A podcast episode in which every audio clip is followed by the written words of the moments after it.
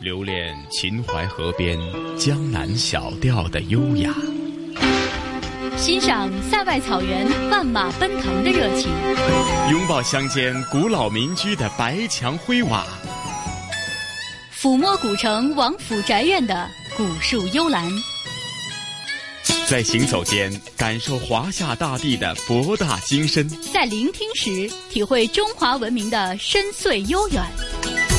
这里是华夏之声台和香港电台普通话台联合制作播出的《魅力中国》。好了，我们在听过了中午十二点的新闻简报之后，又开始了这个星期的《魅力中国》的节目时间。收音机旁以及国际互联网上的所有的海内外的听众朋友们，你们好。欢迎大家又准时收听呢，由中央人民广播电台、华夏之声和香港电台普通话台联合为大家打造的一本听得到的综合旅游文化杂志式节目《魅力中国》。我是普通话台的陈曦。那今天《魅力中国》的节目内容延续我们近期的一个专题系列节目，那就是《魅力中国城市新跨越》。假如你有留意普通话台的节目的宣传声带呢，就知道呢。咱们这一期《魅力中国》去到的地方是内蒙古的乌兰察布市。提到乌兰察布呢，我相信或许大家马上联想的就是啊，天苍苍，野茫茫，风吹草低见牛羊，想到的就是广袤的草原、肥美的水土。那其实乌兰察布啊啊，从夏朝开始呢，已经有六千多年的人文历史，包括多个民族，像匈奴。女真、蒙古等多个民族呢，都在这里游牧、渔猎以及繁衍生息。想到的就是农耕文化和游牧文化的一个相交融的地区。那到底啊，乌兰察布都有哪些特色呢？当前发展的态势又是如何的呢？接着下来，马上就聆听我们这一期在刚过去的星期三，在乌兰察布市所进行的《魅力中国城市新跨越》的。现场直播录音，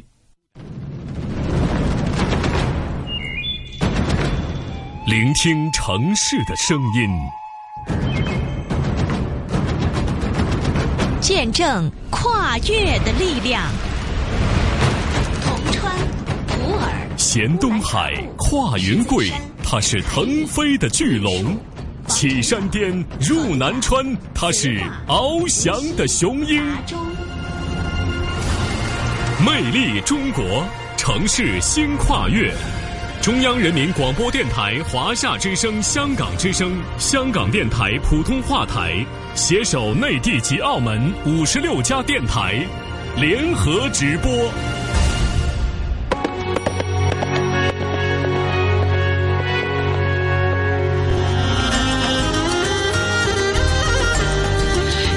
广播电台、华夏之声、香港之声、乌兰察布广播电视台，收音机前的各位听众、各位网友，大家好，我是中央人民广播电台的主持人梓潼。您现在正在收听的是由中央人民广播电台、华夏之声、香港之声、香港电台普通话台携手内地及港澳五十六家电台联合推出的大型直播节目《城市新跨越》。今天呢，我们来到了二零一六年的第三站，走进了凉爽宜人、风景壮美的内蒙古自治区乌兰察布。大家好，我是乌兰察布广播电视台的主持人于江。我们现在呢，正在被誉为神州家园、中国避暑之都、中国马铃薯之都的乌兰察布，向我们内地以及港澳的听众朋友、互联网上的朋友们问好。希望能通过这一个小时的节目，带您一起认识乌兰察布，走进乌兰察布，了解乌兰察布，爱上乌兰察布。于江啊，一说到草原，我的心情就特别激动，因为啊，生活在大都市的我们，每天面对的是城市的吵嚷和喧嚣，马路的拥堵和快节奏的生活，所以呢，特别希望能够在一片一望无垠的草原上驰骋奔跑呐喊，那一种心情啊，真是爽极了。没错。我们内蒙古草原鲜碧如画，一望无垠，大大小小的分布在广袤无垠的土地上。光是乌兰察布呢，就有神舟飞船回归的杜尔伯特草原、高山草甸、辉腾锡勒鲜花草原，以及正在开发的乌兰哈达火山草原。这些可都是独一无二的。所以呢，我们的乌兰察布啊，也被誉为是草原博物馆。这次。你们真是大饱眼福了。是的，这几天的草原之行呢，不仅仅带给我的是视觉上的享受、心灵上的舒缓，而且呢，还有味蕾上的满足。当然，通过我们风行港澳微信公众号推送出去的几篇对于乌兰察布的介绍，也受到了广大听众的频频点赞。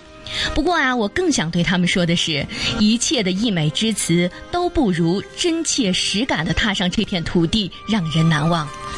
谢谢梓潼的夸奖，看来真是不虚此行啊！乌兰察布给你留下了这么深刻的印象。其实说起乌兰察布，我们不光只有草原美，历史文化呢也是非常深厚而深远的。早在远古的时候，我们这里就有人类生活的印记了，是文明的发祥地之一。匈奴、鲜卑、突厥、契丹。女真还有蒙古等多民族的祖先都在这里繁衍生息，黄河文化和游牧文化在这里交融，并且呢，这几年我们乌兰察布还被评为中国草原避暑之都、国家园林城市、全国十佳食品安全城市、中国最具幸福感城市等称号。那今天呢，做客我们直播间的还有乌兰察布市委常委副市长曾平，那他会带领大家呢一同去感受乌兰察布凝重的历史回音，领略它独特的风采。曾市长，下午好，感谢您的做客。主持人好，听众朋友们大家好，欢迎大家通过收音机和网络认识乌兰察布这个城市。好的，那么接下来呢，我们就想通过三张城市名片。来为大家一一揭开我们乌兰察布的神秘面纱。首先，让我们翻开第一张城市名片。在祖国正北方，内蒙古自治区中部，有一片形如金雕的高原，那便是风光无限、魅力无穷的乌兰察布。据史料记载。历史上，这里曾是草过于马背，择水而栖，择卧而耕，水草肥美的优良牧场。北朝民歌《敕勒歌》中所描绘的“天苍苍，野茫茫，风吹草低见牛羊”，正是乌兰察布草原风光的真实写照。因其位于蒙古高原屋脊，加上特殊的地理位置，造就了乌兰察布草原夏季凉爽宜人的独特气候。这里水草肥美，丘陵起伏，海浪似的马群和白云似的羊群在绿海中游动。传统的蒙古包和现代的蒙古包相映成趣，组成了一幅历史与今朝、民族与自然异彩纷呈的精美画卷。这第一张城市名片呢，可以说是乌兰察布向祖国人民、世界人民展示的一张形象照片。也正是草原的美景，吸引着无数世界各地的朋友们慕名而来。那曾市长哈，我想问您，如果让您带领我们的听众朋友们到达乌兰察布的第一站，您会选择哪儿呢？乌兰察布旅游资源非常丰富，可去可看的地方很多。如果一定要推荐一个，我会推荐辉腾锡勒大草原。辉腾锡勒，蒙古语意为清凉的山冈，位于阴山山脉东段，景区面积六百平方公里。辉腾锡勒四季景色各有不同，春天草原新绿，让人想起一句古诗。草色遥看近却无，盛夏开满五颜六色的鲜花，秋至满山遍野黄红交映，到了冬天就仿佛置身白色的童话世界，美不胜收，被中外游客赞誉为鲜花草原、天然氧吧和避暑胜地。这里也是世界上同纬度地区保存最完好的高山草甸草原。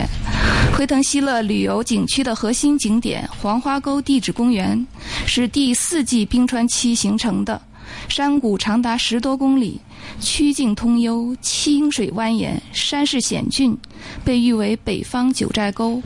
近年来，景区基础建设和服务水平显著提升，目前日接待能力三万人次。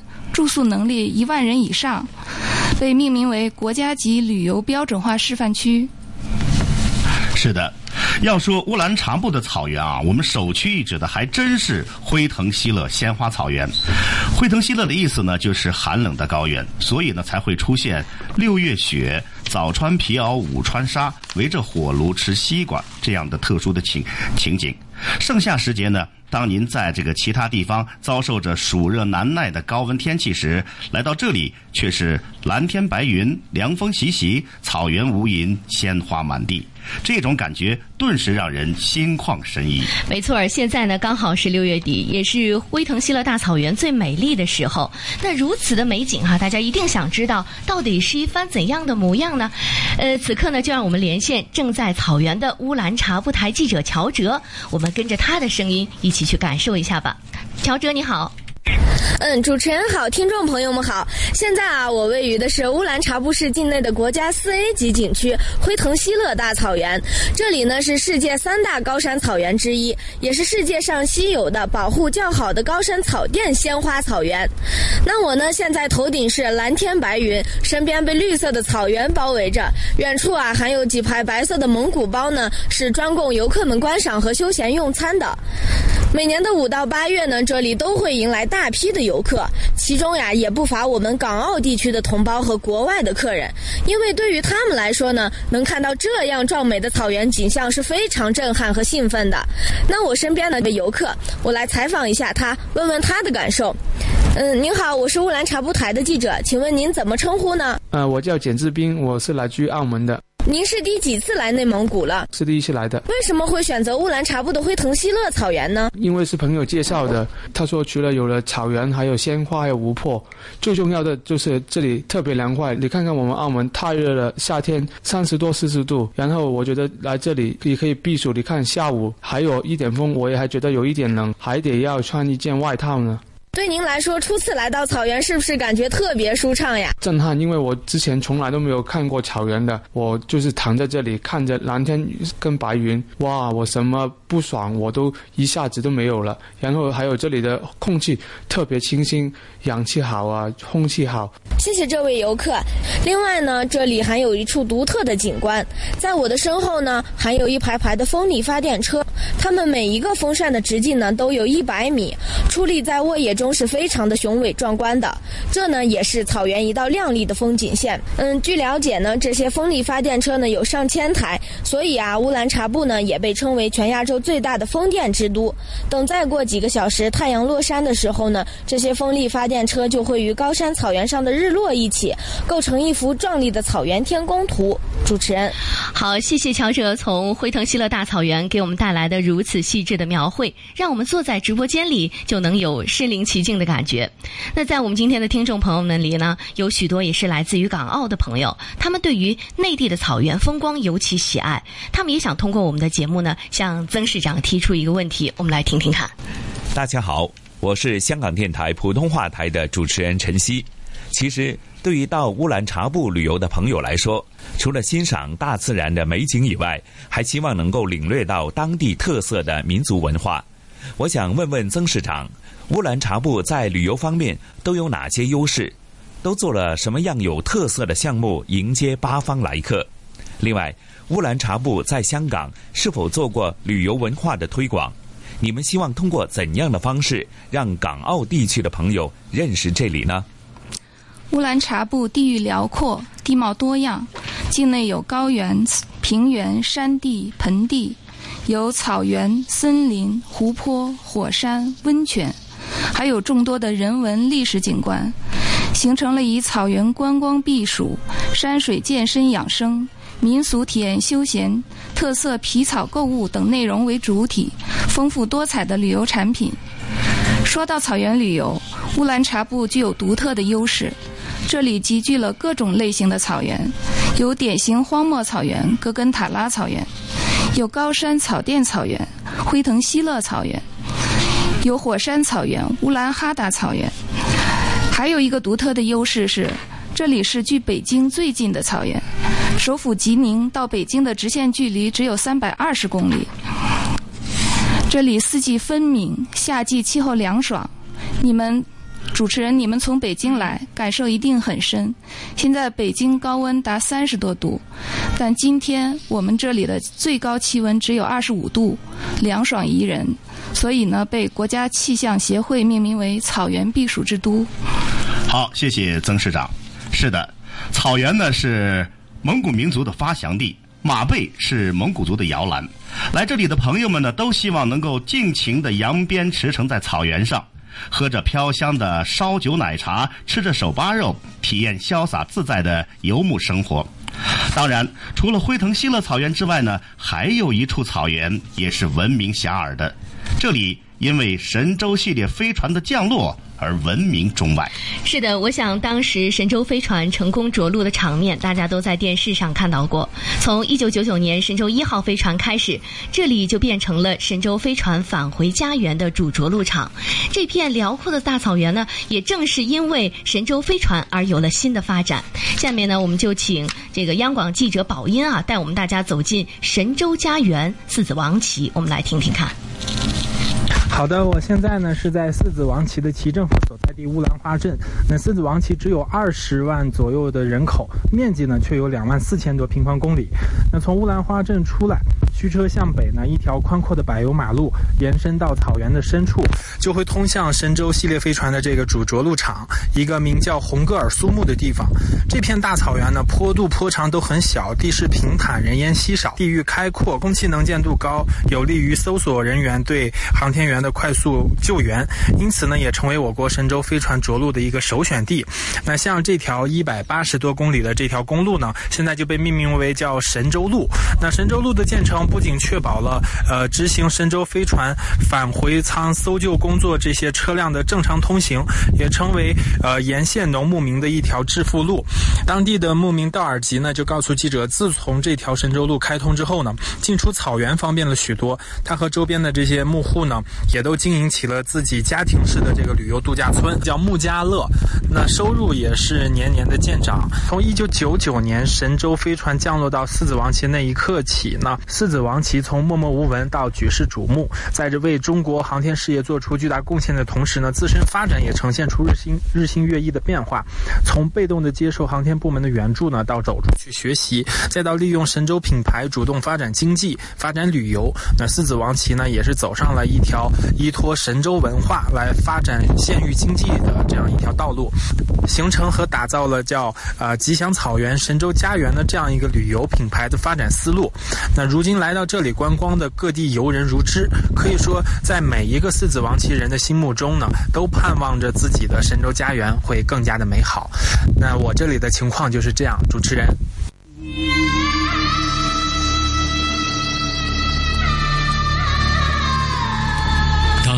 翻开烁金丽银的岁月篇章，这里曾掠过呼啸征战的烈烈铁骑，这里也曾吹奏起舒缓悠扬的阵阵牧歌。苍苍敕勒歌发源的圣土，茫茫黄水谣孕育的故乡。天高地阔，物华天宝，大美草原，歌震四方。千秋古母文明，百代风雨沧桑。百姓安居乐业，社会和谐安详。色生态，幸福之城，托载起生命的曙光。养生福地，避暑之都，多彩乌兰察布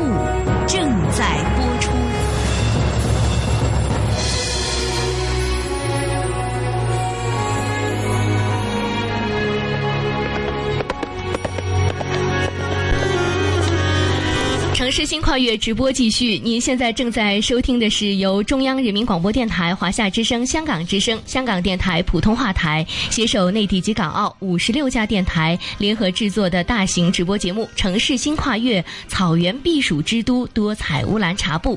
我是中央人民广播电台的主持人梓潼，我是乌兰察布广播电视台的主持人于江。乌兰察布呢，不仅有美妙绝伦的草原美景、多姿多彩的民族风情，也有着深厚而久远的历史遗迹。那么接下来就让我们翻开乌兰察布的第二张城市名片。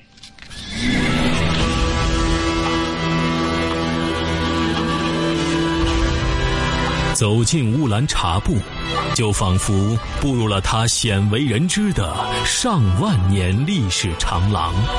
作为游牧民族和农，从古至今，乌兰察布兼具突出的地理位置，鸡鸣三省与晋冀一墙之隔，走西口的第一个驿站，出国境的第一串驼铃。直至今日，更有连接京津冀、融汇呼包鄂、接壤国境线的诸多地理优势。人口的迁徙、商贸的往来，使得各民族文化在这里碰撞融合，形成中华民族文化的一颗璀璨明珠。如果我们将乌兰察布的历史比喻成一本厚厚的书籍，那么翻开里面的每一页，都书写着这里灿烂辉煌的文明篇章。蒙古帝国时期，乌兰察布一带曾经是蒙古铁骑挺进中原的前沿，而在解放战争中，著名的吉宁战役就发生在今天乌兰察布市市府所在地吉宁区。文化是一个城市的灵魂，也是千百年来不可磨灭的历史痕迹。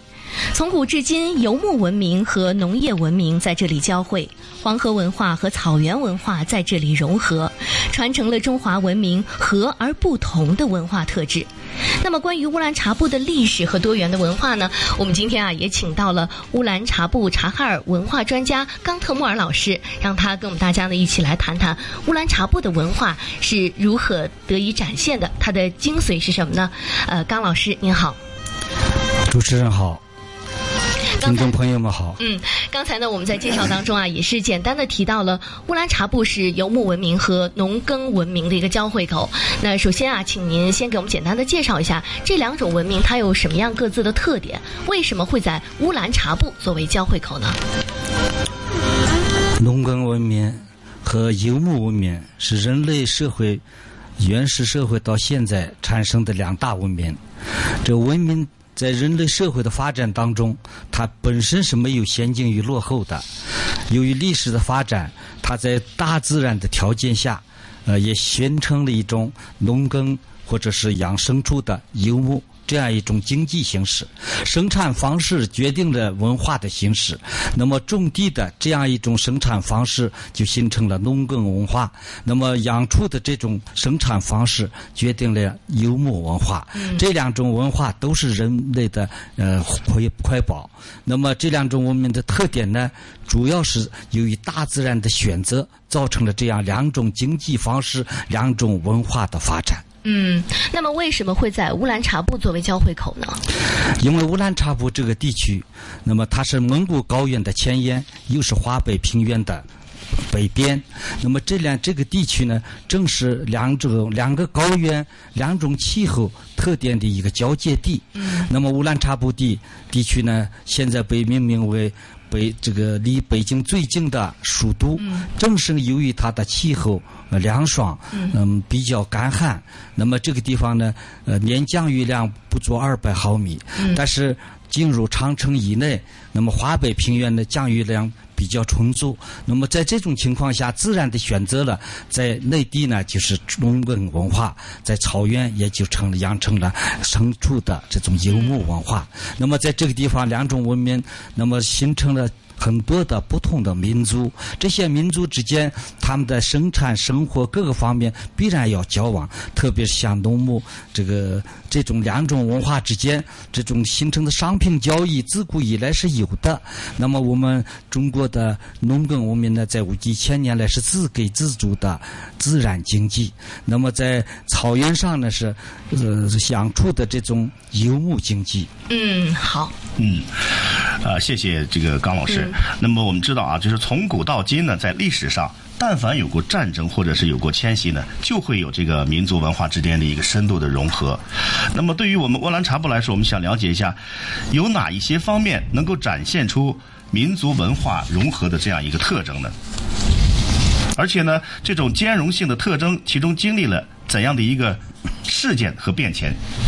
高老师，嗯，好，两种文化。它的生产方式不同，决定了人们的生活方式也不同，这样就产生了在饮食、呃语言、文字、服饰。以致他们的生生活习俗都有不同的差别。就像在乌兰察布地区，由于气候凉爽，呃。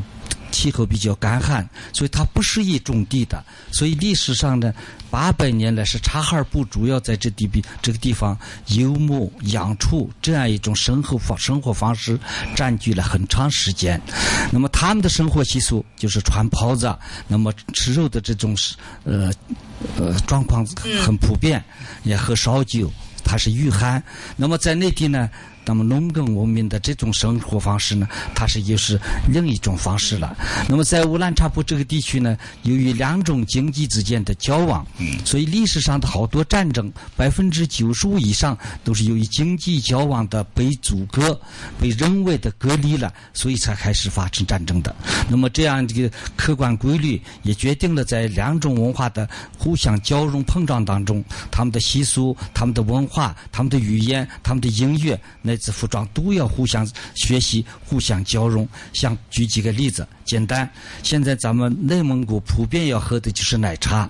那么茶叶是咱们中原的产物，那么奶子是畜牧业的产品。这两种物品最好的融合在一起，现在成了内蒙古的名片，是奶茶飘香这样一种内蒙古内蒙古的风景。就是咱们现在主持人穿这个袍子。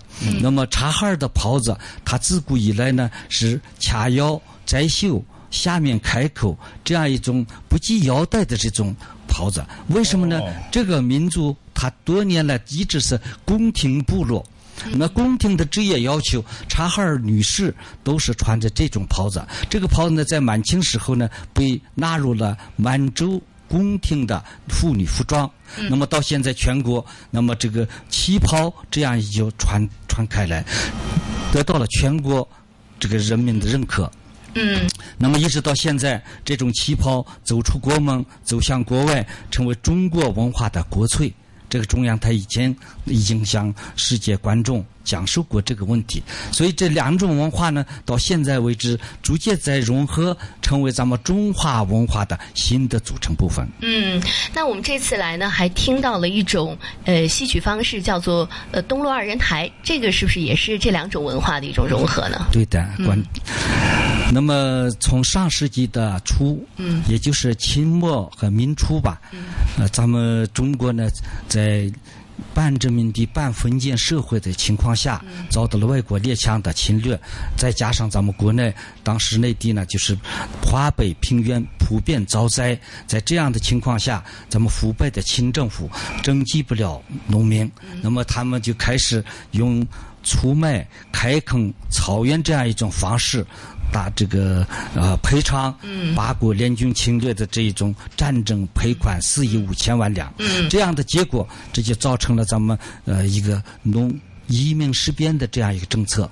那么它的积极意义呢，那就是这些从内地上来的大量的农民。到咱们乌兰察布地区，啊，种地谋生。那么他们逐渐的带来了内地的汉族文化。那么他们在与蒙蒙古族接触的当中，他们也吸收了蒙古族的很多的音乐元素。那么把内地的这种啊，内地的音乐、内地的戏剧方式也这样结合起来，形成了一个新的东路二人台这样一种特殊的。戏剧戏剧区域形式，嗯，非常典型的。是，那这个东路二人台，其实呢，它凝聚的是人们走西口的一个历史情缘，是蒙汉民族文化艺术的结晶。那我们的记者刘超呢，这次就专门的拜访到了二人台艺术团的团长冯来锁，我们来听听他的报道。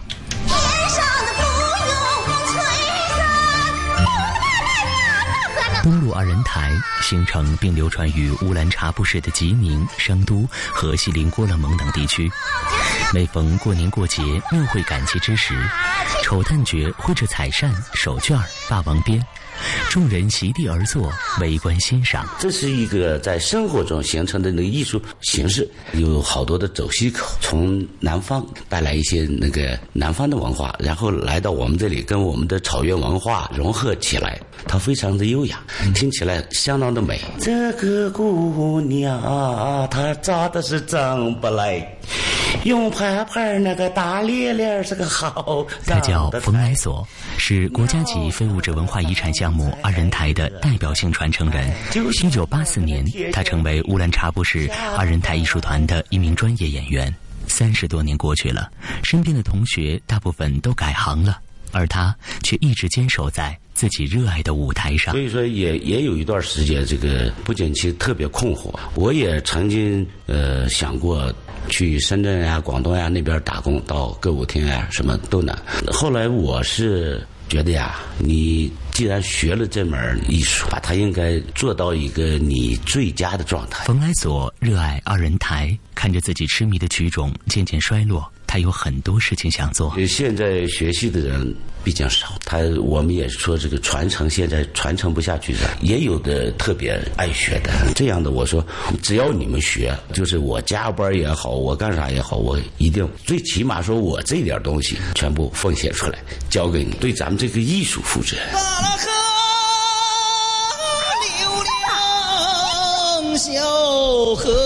二零一一年，东陆二人台被评选为国家级非物质文化遗产。冯来所说，未来他希望创作出更多现代二人台作品。只有创作出更多更好的作品，才是对二人台最好的保护和传承。嗯，听到这段采访啊，让我们深深的感觉到，这个文化的保护和传承呢，因为现在城市这个城市化的加快，很多的民俗文化在保留和传承中呢，艰难的行进着。刚老师，您认为乌兰察布哪些文化值得我们去推广和传播？用什么方式去推广和传播呢？地方的名片，特别是现在，咱们全国从各个地方都把民文化作为现在我们经济发展的一个重要的龙头来抓，因为文化是经济的灵魂。我们经济今天发展到今天，已经从过去的第一产业、第二产业。发展向第三产业，那么像高端经济这样发展的当中，这文化是最重要的一个组成部分。那么现在乌兰察布地区文化方面呢，有蒙古族的草原文化。又有部落里边的狮子王的布布杜尔布特文化，更有占有十个期限范围的察哈尔人的察哈尔文化，还有咱们移民过来的汉族同志们的西口文化。所以这些文化呢，组成了我们乌兰察布文化的多元化。但是文化作为一个各个地方一个名牌，现在必须找准我们的位置。现在乌兰察布应该有个自己主要的品牌文化。嗯。那么，二零零五年呢，我们乌兰察布就是在现在的艾市长的主持下，确定了察哈尔文化是乌兰察布的品牌文化。那么下一步呢，在各种文化都齐百花齐开齐放的条件下，我们要主要打造一种乌兰察布的品牌文化。嗯，那么其实，在乌兰察布呢，除了刚才刚老师提到的东路二人台属于是国家级非物质文化遗产之外呢，还有一种音乐形式，它叫做阿斯尔，它也是成功的申报了非物质文化遗产。那这种音乐形式呢，它是吸收了蒙汉等多民族的形态，被称为是宫廷音乐之首。那我们的记者刘超呢，他也来到了阿斯尔音乐的传承人宝音的家，我们来听听啊，这种古代的草原文化艺术是怎样的。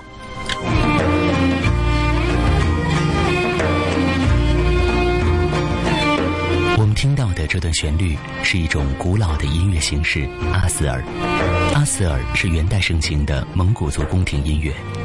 在漫长的演化过程中，逐渐在察哈尔草原民间广为流传，具有重要的艺术价值和研究价值。在乌兰察布市察右后旗，我们采访到了七十三岁高龄的阿斯尔音乐传承人宝音。他这个阿斯尔音乐相当好听。那个时候，就是人们会见以后啊，情不自禁的喝茶，稍微抿点酒的时候，唱起来了，跳起来了。比如他。哎歌颂咱们的国家，哎，歌颂人民。我们七八岁、十来岁的时候，尤其这个潘阳，特别喜爱听这个音，一拉，一个劲儿往前走，走走走走，走到你跟前，听听。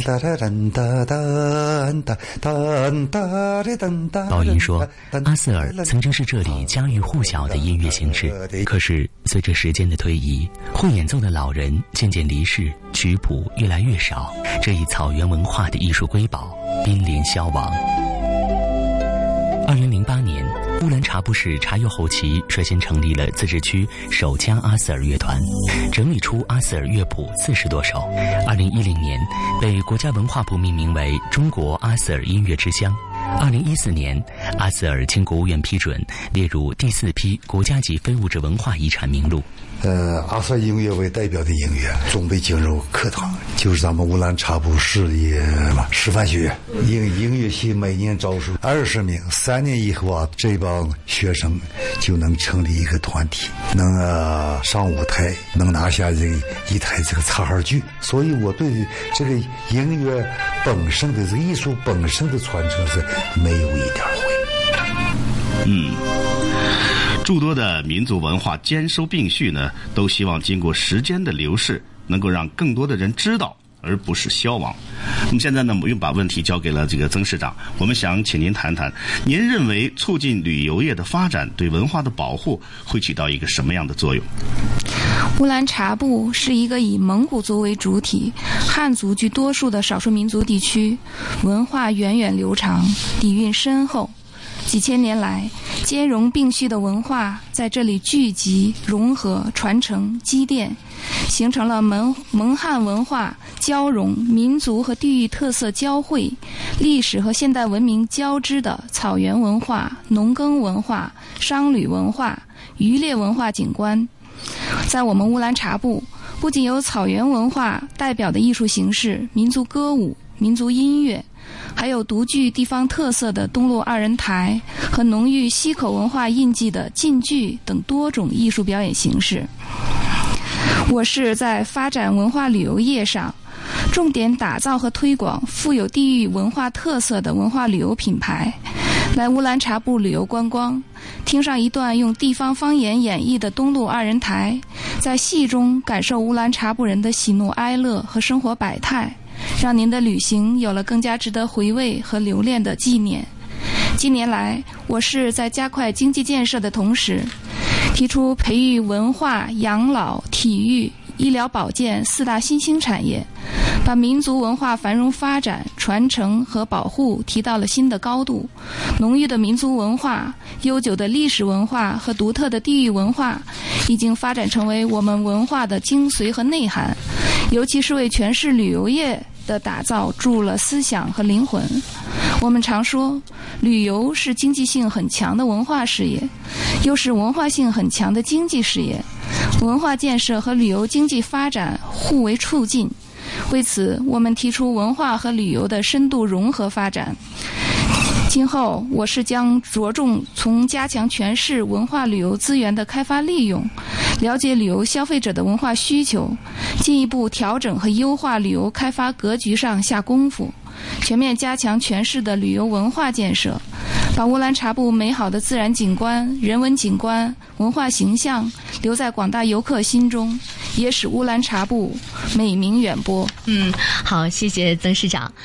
听众朋友们，您现在这里正在收听、收看的是由中央人民广播电台、华夏之声、香港之声、香港电台普通话台携手内地及港澳五十六家电台联合制作的大型直播节目《城市新跨越：草原避暑之都多彩乌兰察布》。我是中央人民广播电台的主持人梓潼。嗯，我是乌兰察布广播电视台的主持人于江。刚才呢，我们在文化的长河中徜徉了一番，置身乌兰察布，你忍不住会惊呼它的美，赞叹它的神。感受它的爽，体味它的特，当然还不仅仅只有这些。下面让我们抓紧时间来翻看第三张城市名片，看看还有什么意想不到的。乌兰察布区位优势，交通发达，距离首都北京仅有三百二十公里，是连接东北、华北、西北三大经济圈的交通枢纽，也是我国通往蒙古、俄罗斯和东欧的重要国际陆路通道。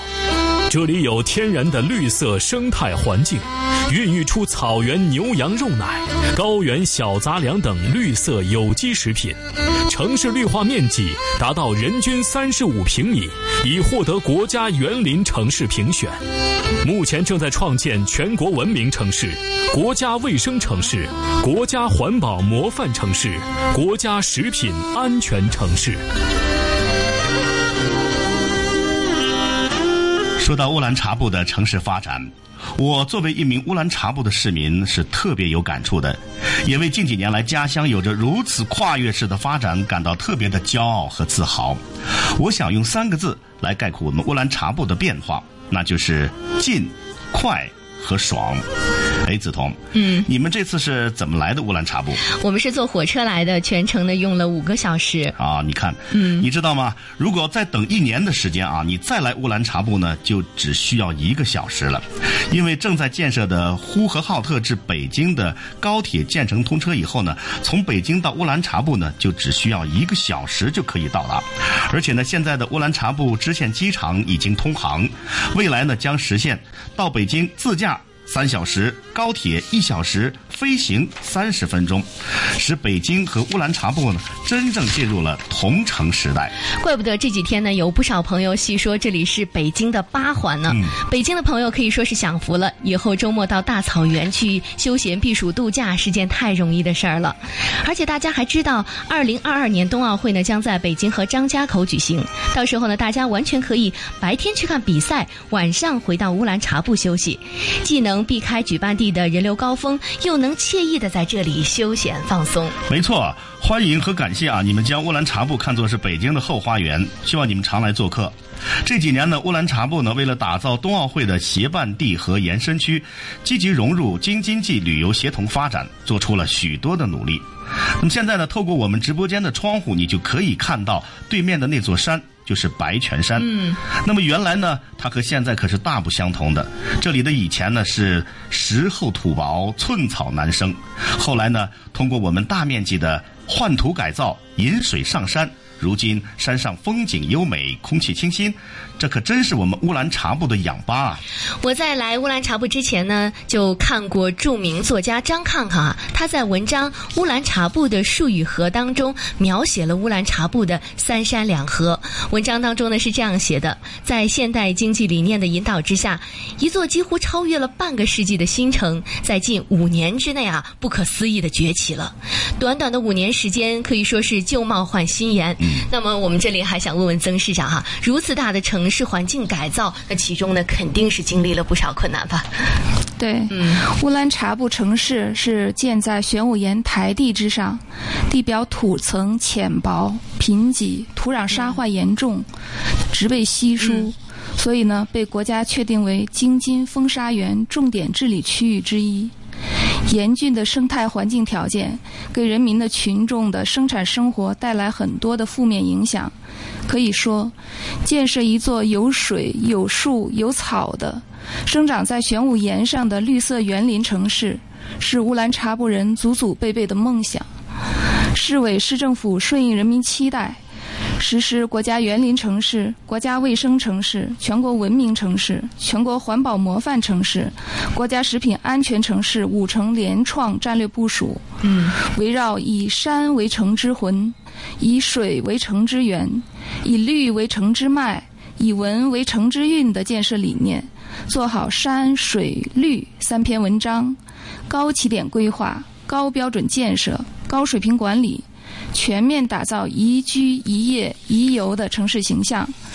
为了把树种活呀，我们创造性的采取挖大坑换克土的方式，也就是把树坑挖大，嗯，然后把原来的、嗯、呃贫瘠的浅薄的土壤移走，从外面移来好土，硬是在岩上开辟出了桥灌草合理搭配的园林绿地，建设了白泉山公园。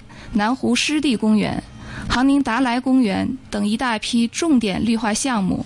那么目前呢，我市人均公园绿地面积达到了二十八点六平方米，嗯、这是一个很高的数字了。由于园园林绿化效果显著，二零一五年我们成功创建国家园林城市，被誉为建在玄武岩上的美丽园林城市，成为祖国北疆一颗亮丽明珠。嗯，呃，曾市长讲了这么多啊，其实我也想谈谈这几天在乌兰察布的感受，因为我来这儿已经一个星期时间了。那我在城市当中穿行啊，最大的感觉就是满眼是绿，空气质量特别好，马路上也是笔直宽阔，树木郁郁葱葱的向远处延伸，加上最近是天高云淡，看来。北京的朋友啊，经常可以在这里哎来洗洗肺了。是的，嗯，啊，由于多年来对这个生态和环境的治理啊，我们这里的居住环境真的是发生了翻天覆地的变化。子彤，你知道吗？二零一五年，中国气象学会呢就向乌兰察布市正式授予了乌兰察布中国草原避暑之都的称号。这是乌兰察布发展史上可以说是具有里程碑意义的一个大事和喜事。过去都是乌兰察布人往外走，那么现如今呢？不仅是乌兰察布人往回走，就连很多的外地人也开始到我们乌兰察布来。就业、创业、买房和定居了。没错，生存环境和生活条件的改善才是给百姓带来的最大福祉，也是让乌兰察布人民呢更能够安居乐业、从事家乡建设的巨大动力。是的，旧貌换新颜不仅体现在为城市披上了绿色的外衣，连百姓的心里啊也涌动着发自内心的幸福感。那记者刘艳霞她就采访了几位市民的感受，我们在他们的言谈举止当中啊，也听出透出的满满自豪和幸福感。二零一五年中国最具幸福感城市排行榜，乌兰察布也榜上有名。近几年，乌兰察布加快新区建设，切实改善居民居住条件，着力打造宜居宜业环境，不仅使城市形象得到提升，也让乌兰察布的市民由衷地体会到生活在这个城市充满了幸福感。城市的发展，老百姓的安康是执政为民的宗旨。近几年，乌兰察布着力打造六大基地，壮大五个支柱产业，培育四大新兴服务业。二零一三年，乌兰察布市被评为全国十佳食品安全城市，独具代表性的地方美食。油面、荞麦、马铃薯都从养家糊口的五谷杂粮变身为了绿色有机食物，而且呢，马铃薯的种植位居了全国的第一位，成为名副其实的中国马铃薯之都。我们来听一听记者大卫发来的报道。我在那个二十年以前第一次从事马铃薯的时候，自己亲手下去到农民的窖子里边。把农民收农民的土豆，坐这个三轮车下去，就那一车一车，一天几十袋几十袋的收回来，慢慢的越做，把市场说这句话的是乌兰察布市察右后旗富源马铃薯农民专业合作社理事长安美林，从培育到创办基地。他的马铃薯种植走上了一条产业化道路，他们的优质产品时常会出现供不应求的场面。我们在高峰期的时候啊，我们就一天我们家就住六十多号客户，反正全国各地哪了都有，那块排着队等着就在让咱们给他收土豆。马铃薯是乌兰察布市的主要农作物之一，仅2015年一年共收获鲜薯65亿斤。2009年3月，中国食品工业协会正式命名乌兰察布市为中国马铃薯之都。乌兰察布市农牧业局副局长魏米胜：我们现在的马铃薯啊，按照大生产、大流通一体化的要求啊，我们不断强化流通服务、信息服务和中介服务。现在已经建成大型的马铃薯交易市场十一处，年交易量呢达到了二十多亿斤。成立了马铃薯营销协会二十八个，马铃薯的经纪人。达到了六百七十七人。同时呀，我们通过开通这个产销直通车，在终端市场建立了马铃薯的直销仓库、配送中心，开展农超对接、农销对接，努力提高马铃薯产销衔接能力，积极引进电商。销售马铃薯，实现马铃薯的网上销售。嗯，那么当渴望冲破瓶颈、实现跨越式发展的乌兰察布人再一次翻开地图，直线距离不足两百公里的乌兰察布市、大同市和张家口市，在京津冀经济圈和呼包银鱼经济圈之间的三角地带上是赫然凸显。那随着落实国家区域发展的总体思路，增强区域的整体实力、竞争力以及影响力的重大战略。乌大张三地深度融入京津冀以及新丝绸之路经济带变得指日可待。那么最后我还想问一下曾市长哈，这种联合的深度融入的发展战略，它主要体现在哪些方面呢？我们未来的愿景和蓝图是怎样的？乌兰察布、大同和张家口、三个城市历史上同属察哈尔省，地缘相接，人员相亲，经济相融，文化一脉，可以说是一衣带水的三个亲兄弟。我们这三兄弟从地图上看，都位于祖国大家庭的正北方，地处蒙晋冀三省区的交界处和京津冀。环渤海、呼包银鱼三大经济圈结合部，是国家实施西部大开发和脱贫攻坚的重点区域，也是京津冀协同发展的重要功能区、协作区和“一带一路”中蒙俄经济走廊的重要节点区域。二零一四年，我们这三兄弟审时度势，面对京津冀协同发展、丝绸之路经济带发展、京张联申冬奥会等多个机遇，决定联手合作、抱团发展。当年八月，就在我市召开了首届乌大张首长联席会议。我们提出建设的这个合作区，其意义在于通过打造省区。即交界区域的开放合作平台，促进三地优势互补、资源共享、抱团取暖、共赢发展，增强区域核心竞争力，组团融入京津冀协同发展。同时呢，也是为探索我国欠发达地区的区域经济合作提供战略参考。好的，那谢谢曾市长哈。其实呢，呃，我们也用期待的眼光来瞩目未来的乌兰察布变得越来越好。那随着时间的临近呢，我们的节目《城市新跨越》草原避暑之都多彩乌兰察布就要接近尾声了。嗯，我们想呢，通过近一个小时的节目呢，不仅带给大家的是乌兰察布的神奇和秀美，还有乌兰察布人民对于家乡的热爱，以及勤勤恳恳在这片土地上续写着的新的篇章。回眸历史，乌兰。察布是文明的摇篮，携手民族，这里多姿多彩。展望未来，乌兰察布朝气蓬勃。朋友们，如果您要是来到乌兰察布呢，我们可以带您畅游辽阔的辉腾希勒葛根塔拉大草原，带您前往祖国神舟飞船每一次降落的圣地，观赏壮阔的三山两河，带您尽享皮草购物的时尚与浪漫。带您品尝草原牛羊、竹子熏鸡、风镇月饼，在畅游和美食中感知乌兰察布的味道。热情好客的乌兰察布人民欢迎各地朋友来草原旅游观光、投资兴业。好的，那么感谢听众朋友们的如约守候和留言。我们今天的直播呢，就要跟您说声再见了。再见，再见。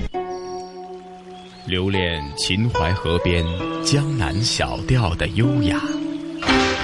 欣赏塞外草原万马奔腾的热情，拥抱乡间古老民居的白墙灰瓦，抚摸古城王府宅院的古树幽兰，在行走间感受华夏大地的博大精深，在聆听时体会中华文明的深邃悠远。这里是华夏之声台和香港电台普通话台联合制作播出的《魅力中国》。好了，在大家听过了我们这一期《魅力中国城市新跨越》，有来自乌兰察布市的现场直播录音之后呢，咱们这一期《魅力中国》的节目时间很快又得告一个段落了。那要约定大家在下星期同样的节目时间，咱们《魅力中国》的节目时段内呢不见不散。好的，节目最后送给大家的这首歌曲是来自魏军华所演绎的《爱上乌兰察布》。